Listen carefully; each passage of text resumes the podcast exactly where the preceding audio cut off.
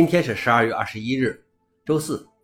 本期是 Linux 中国硬核观察第一千二百二十二期，我是主持人硬核老王。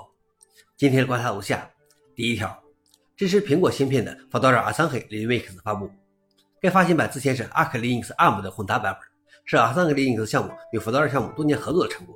由于 Fedora Linux 对六十四位 ARM 的出色支持，现在你可以在采用苹果芯片的 Mac 上安装合适的日常驱动程序。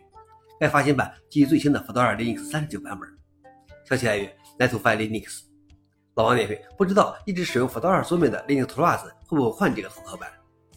第二条是，英国司法部计划将一亿份历史遗嘱数字化，然后销毁。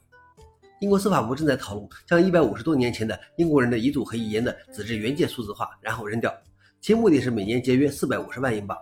这一提议被抨击为疯狂和严重的馊主意。政府提议保留一些名人的遗嘱原件。但其他的几组将在二十五年后被销毁，只保留数字副本。自十月下旬以来，大英图书馆遭到网络攻击，导致用户无法使用在线目录和数字文件。人们对数字档案的脆弱性日益感到担忧。消息来源：未报。老王点评：数字档案当然也可以有多个备份，但是不好说究竟是物理档案和数字档案哪个更能存在久一些。最后一条是，谷歌 Play 商店准备推出远程卸载应用程序功能。谷歌的 Play 商店功能之一就是远程安装应用。如果你有多台设备登录到同一个谷歌账户，Play 商店的安装按钮可以让你选择其中任何一台设备作为安装目标。它即将推出的新功能，现在也可以让你做到远程卸载这些应用。但远程卸载与远程安装一样早已存在。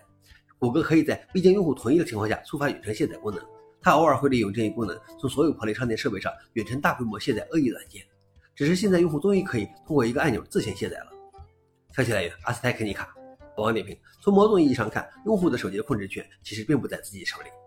最后是回应：因英国和欧盟的监管压力，Adobe 放弃以两百亿美元收购 Figma。